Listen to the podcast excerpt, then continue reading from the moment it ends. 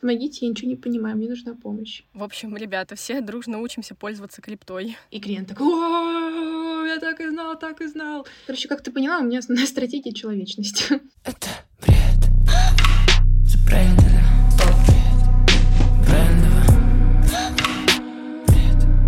Да это какой-то бред. Привет!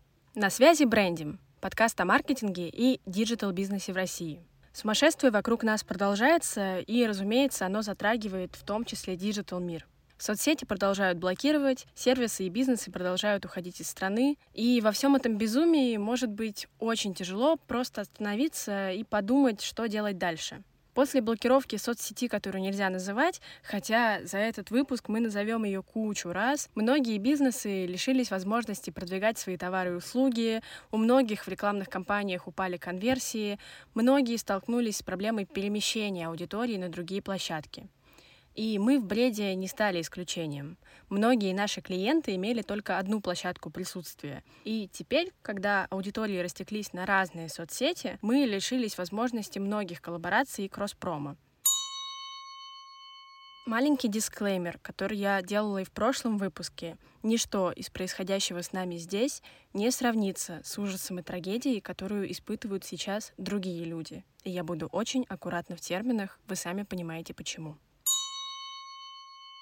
Сегодня о том, что делать брендам, какие каналы продвижения выбирать, как вести одновременно много площадок и о том, как все-таки выйти на зарубежный рынок, мы поговорим с Анастасией Ховалкиной, владелицей SMM-агентства «Авантина», спикером Скиллбокса, Нетологии и НИУ ВШЭ.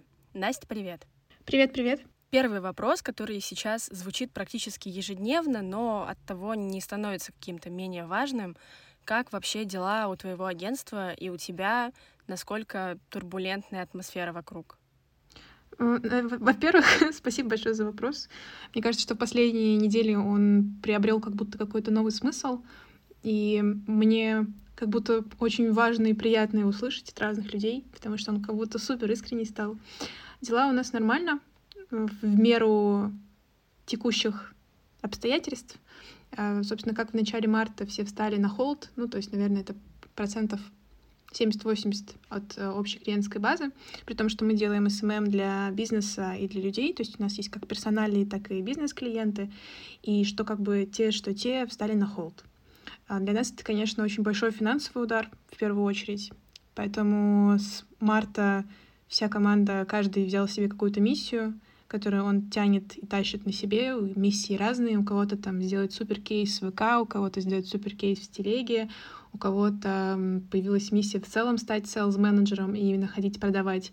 Коммуникационно постарались донести именно до команды, что сейчас все в одной лодке, и поэтому начали фигачить каждый над своей какой-то зоной ответственностью.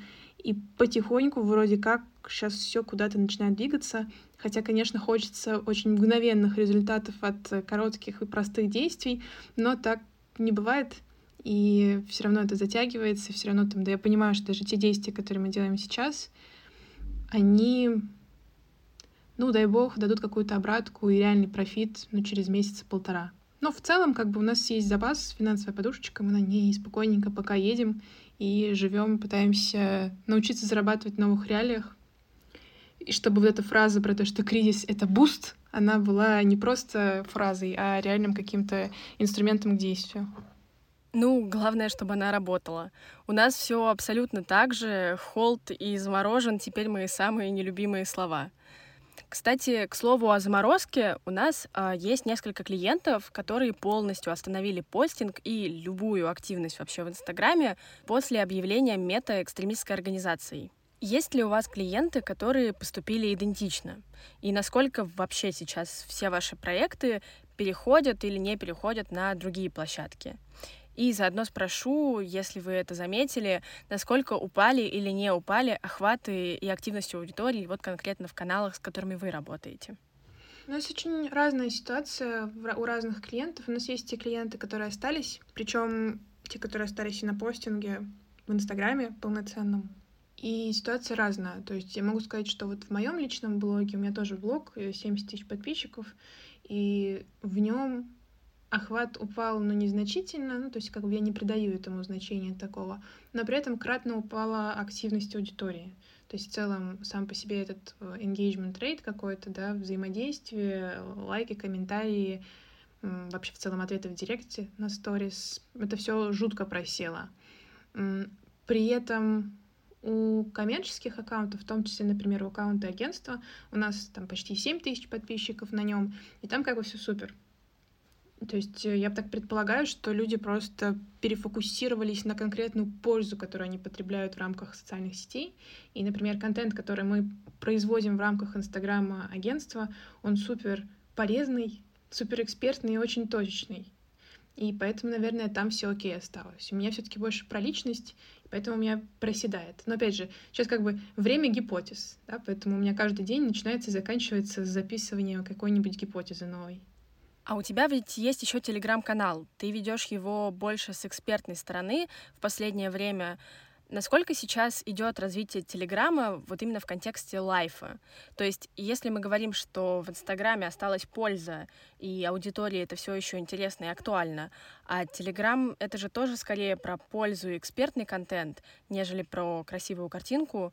И вот эта история, что я каждые пять минут пишу, как у меня дела, это вроде как не про Телеграм.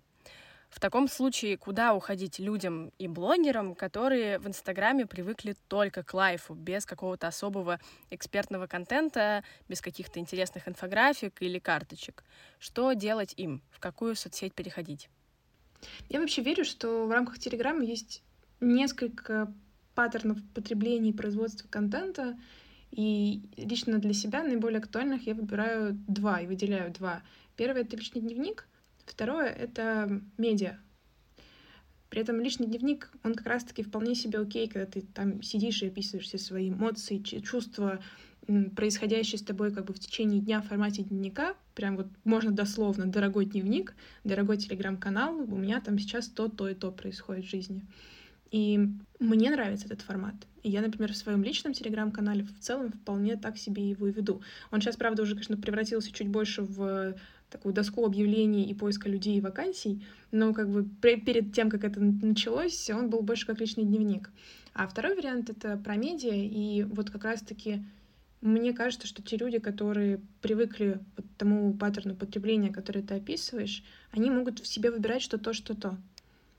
Если это медиа, то это просто очень конкретизированные статьи в формате там instant view, которые ты открываешь, которые ты шеришь, которые ты сохраняешь себе, потому что она полезная и концентрированная, и это круто.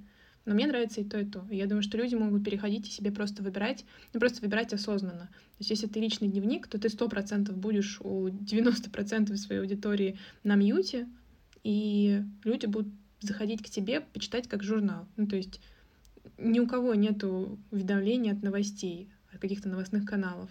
Ни у кого нет уведомлений там от э, сериалов, ты заходишь туда, когда у тебя есть время, читаешь, потребляешь этот контент, как, как журнал ты открываешь или чей-то дневник. Вот. А, экспер... а экспертная история, она наоборот как раз.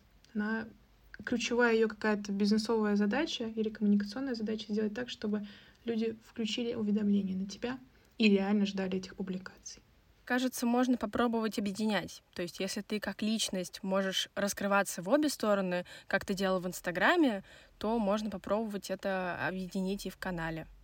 По сути, да. Вообще, любые гибриды, они тоже имеют место быть, но только у этого есть свои последствия.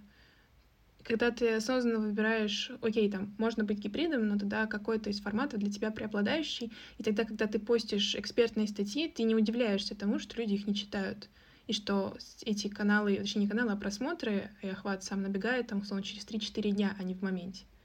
Как это происходит у каких-то медиаплощадок, которые там два раза в неделю, например, у них есть сетка вещания, и два раза в неделю или там три раза в неделю, или каждый день даже, например, они выпускают по одной статье, все их ждут, все знают, это привычный паттерн потребления для них. Давай перейдем к ВКонтакте. Есть ли у вас клиенты, которые переходят в ВК?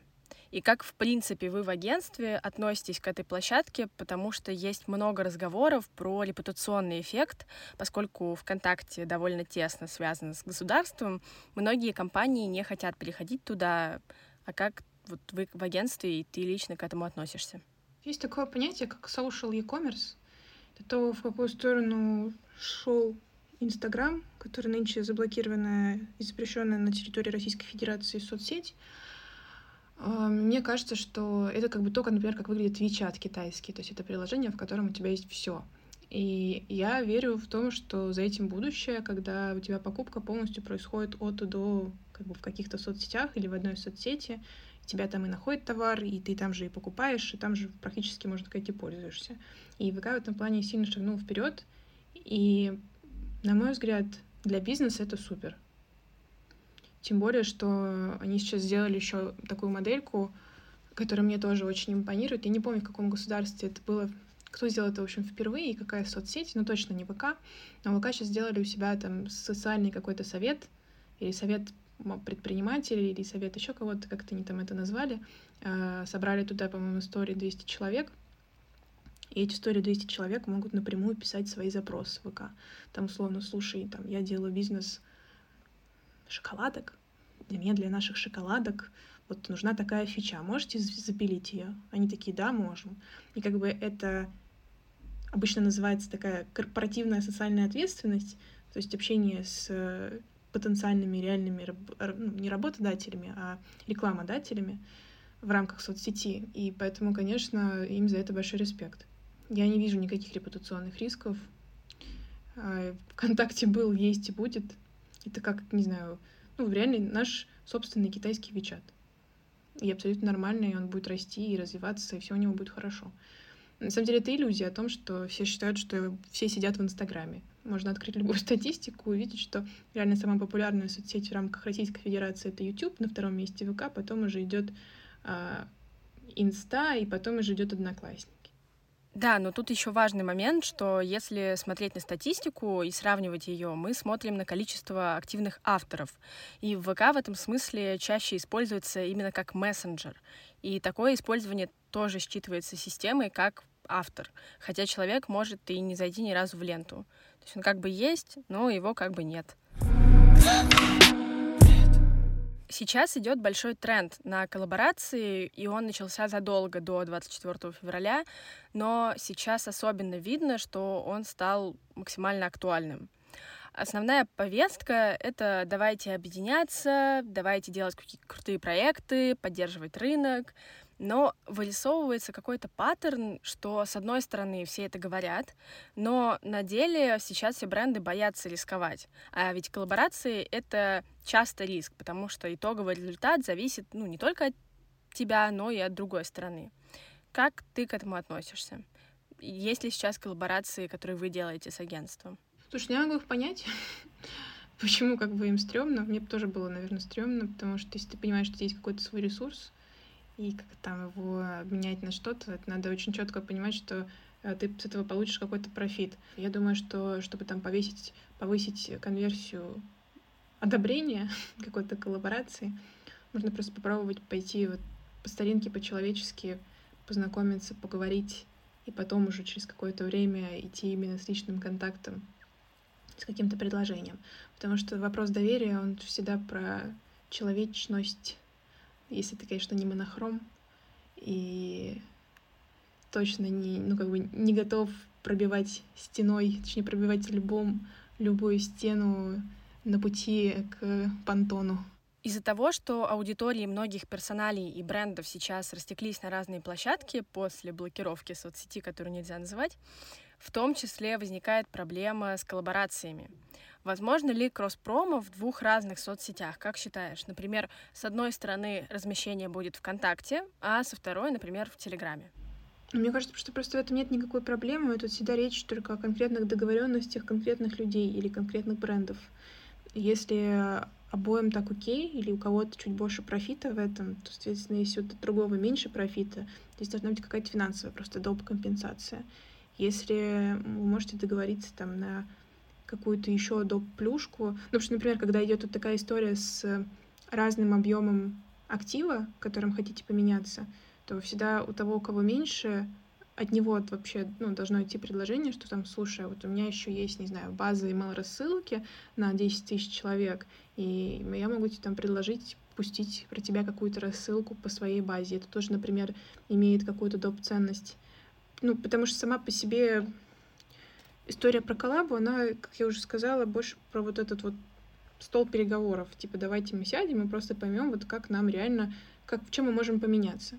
Очевидно, если у меня там 10 тысяч подписчиков в Телеграме, а у кого-то 500 в Инстаграме, то как бы у меня меньше актив, и мне надо добавить какого-то профита со своей стороны, чтобы это было равноценно.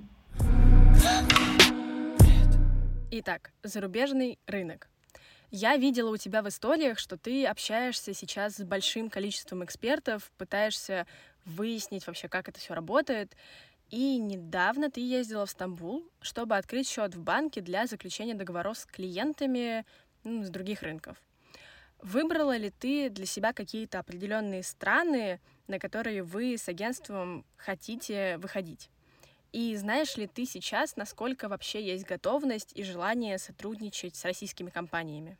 Начнем с того, что в целом не обязательно говорить, что это российская компания. И вообще это никому на самом деле не важно. Ты просто приходишь и показываешь свой уровень скиллов на английском языке. А когда потом это дело дойдет уже как бы до договора, там уже можно придумать какие-то обходные тоже пути для того, чтобы просто это не выяснялось. Ну, потому что с этим есть проблема, и она будет какое-то время.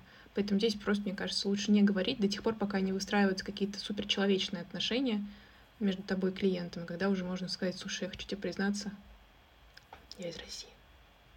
И клиент такой, о, я так и знал, так и знал. Вот. Ну, это как бы для нас очевидно, что у нас русские мордашки, а для них это на самом деле не так. Вот. Э, есть вот такой кусок э, по поводу, какие именно страны э, нет, пока не определились. Сейчас я все еще веду вот этот кусок про research и пытаюсь понять, что интересно было бы нам. Наверное, даже не столько, чтобы было нам интересно, сколько куда проще. Вот так. То есть, что проще всего и через что можно проще всего зайти. Пока рассматриваются три варианта. Это Индия как страна, в которой наибольшее количество юзеров в Инстаграме, а это наша ключевая компетенция, при этом она наименее платежеспособная. А США, которая наиболее платежеспособная, но с наибольшей конкуренцией и наиболее Красный океан. И Европа, которая тоже хорошо платежеспособная, но которым очень тяжело донести, зачем ему вообще вести Инстаграм, э, условно, если это бизнес, и зачем это все это нужно. Потому что в Европе очень развиты другие совершенно паттерны э, продвижения. То есть, условно, сделать наружку, поклеить э, объявление на столб, пустить по сарафанке, чтобы все семьи ходили в это новое кафе, потому что это брат брата брата, у них как бы это норма. Поэтому тут такая история, что всего есть свои плюсы и минусы, поэтому я для себя выбрала просто скорее путь наименьшего сопротивления. Пытаюсь понять, где он, и туда и пойдем. Один из самых очевидных вопросов у тех, кто сейчас планирует выходить на рынки других стран, это как искать клиентов. То есть в Москве и в Питере, и вообще в центральной России это все про нетворкинг, про то, что тебя кто-то где-то знает, что один бренд посоветовал тебя другому. Но как же выйти на рынок другой страны, если там тебя пока никто не знает? LinkedIn и тот же самый нетворкинг. На самом деле его никто не отменял.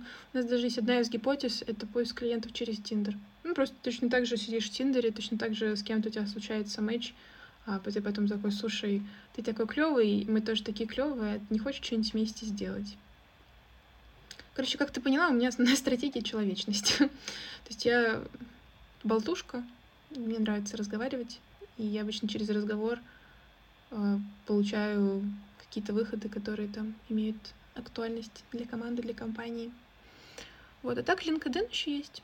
Абсолютно нетворкинг-сеть, которая очень хорошо работает вообще в любой стране, кроме нашей, видимо. А, и все ей пользуются, и все ищут там себе клиентов, все это хорошо работает. Ну и плюс люди, да. Ну, у меня есть знакомые просто в разных странах, я поэтому хожу и всех задавливаю, чтобы мне помогли.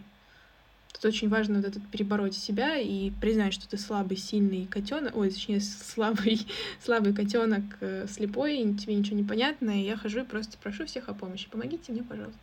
Помогите, я ничего не понимаю, мне нужна помощь.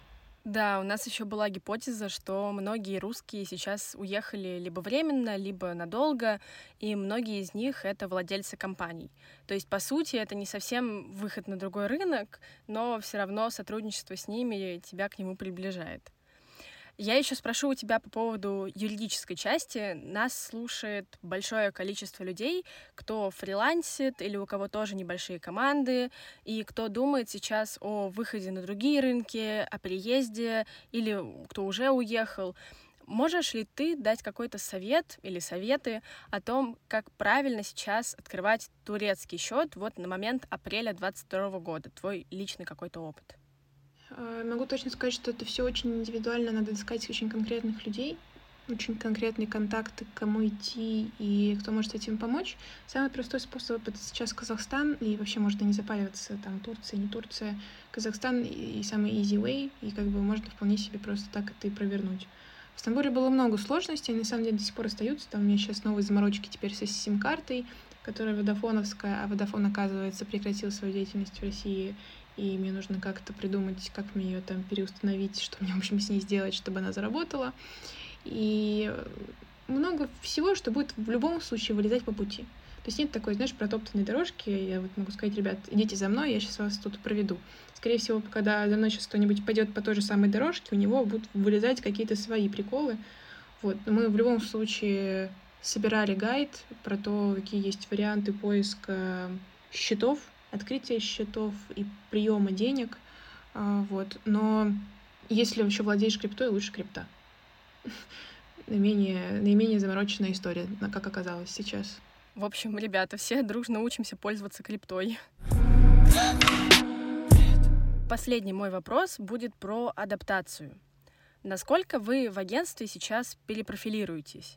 Потому что я видела у тебя в Телеграме вакансии, может быть, кстати, кому-то это сейчас будет полезно и интересно, джуниор и медла дизайнера и таргетолога ВКонтакте. Так вот, какой сейчас у вас приоритет? И вообще выбираете ли вы так? Остаться в Инстаграме, но уйти на другие рынки? Или оставаться на российском рынке, но здесь уже расширять количество услуг? Я скорее делю вертикалью. То есть есть вертикаль российского рынка, вертикаль зарубежного рынка, международного. Вот э, российская вертикаль э, перепрофилируется полностью на ВКшку. Телеграм у нас и так был там в списке компетенций. Вот ВК сейчас просто мы эту активную штуку добираем, упаковываем, чтобы это было можно продавать.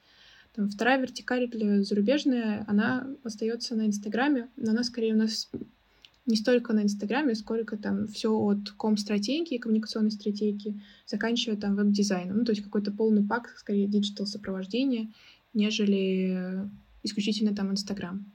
Вот. Поэтому у меня вот такая логика. Просто две вертикали. Спасибо тебе большое, что со мной встретилась. Спасибо тебе. Спасибо большое слушателям, которые нас слушают. Если что, пишите, звоните, чем смогу, подскажу. У меня сейчас такая позиция «спасай, кого можешь, помогай, кому можешь». И хочу вам просто тоже всем пожелать держаться, если кому-то сейчас тяжело. А если кому-то легко, помогать другим. Надеюсь, вам стало так же спокойно, как и мне, от спокойствия Насти.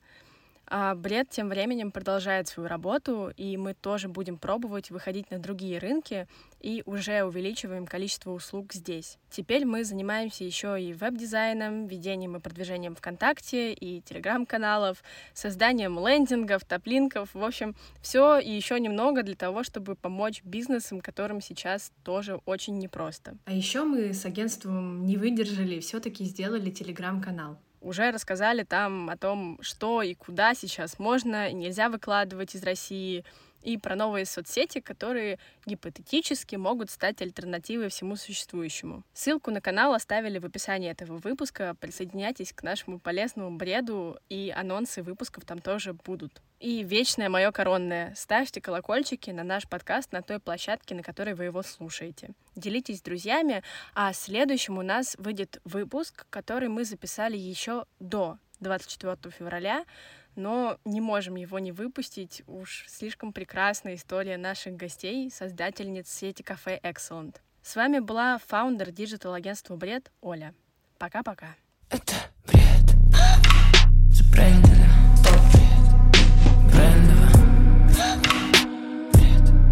Это какой-то бред.